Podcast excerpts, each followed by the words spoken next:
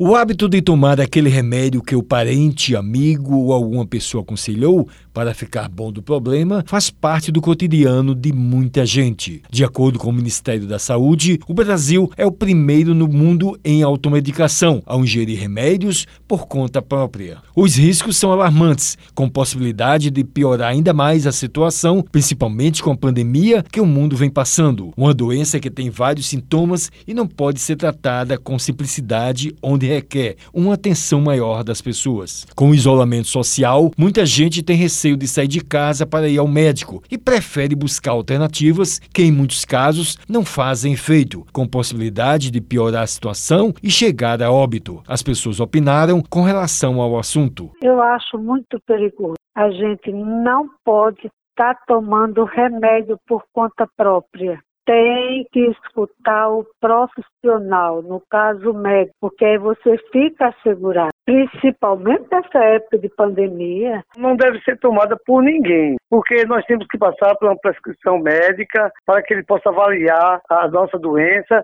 e qual tipo de medicamento será inserido para aquele tratamento. Eu não acho correto, porém a gente, quem depende do SUS, não consegue um atendimento de imediato. Então a gente acaba recorrendo a a outras pessoas que já tomou o remédio e a gente acaba se automedicando também, apesar de não ser correto. O farmacêutico Vinícius Lucas falou dos perigos da automedicação, principalmente com a Covid-19. Muitas vezes, um medicamento que dá certo para uma pessoa, o médico recomenda para uma pessoa, o médico avaliou as condições clínicas daquele paciente e muitas vezes, por dar certo para aquela pessoa, ela às vezes acha que aquele mesmo efeito que vai ter nela vai ter em outra pessoa que muitas vezes não tem o mesmo, o organismo não tem a mesma resposta às vezes está com tem algum tipo de debilitação, às vezes um medicamento que, que uma dose é bom para uma pessoa, para outra já pode ser tóxica. Muitas vezes as pessoas querem buscar um meio de se, muitas vezes até de se prevenir, né? Acaba lançando mão desse meio que é a automedicação, acaba sendo um risco maior ainda. Ele comentou os riscos das fake news com relação aos remédios. É um risco, né,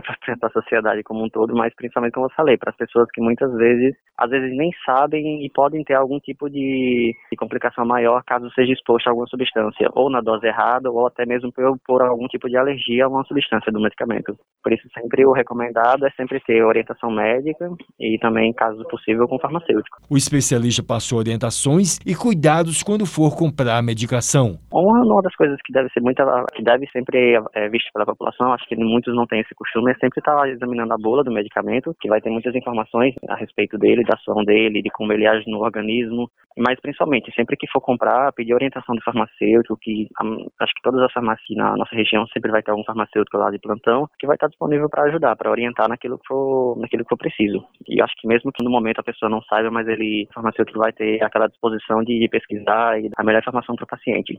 Além dos riscos da pandemia, ainda tem mais esse risco que acaba sendo um, agravando ainda mais no caso. O Eliton Sérgio para a Rádio Tabajara, uma emissora da EPC, Empresa Paraibana de Comunicação.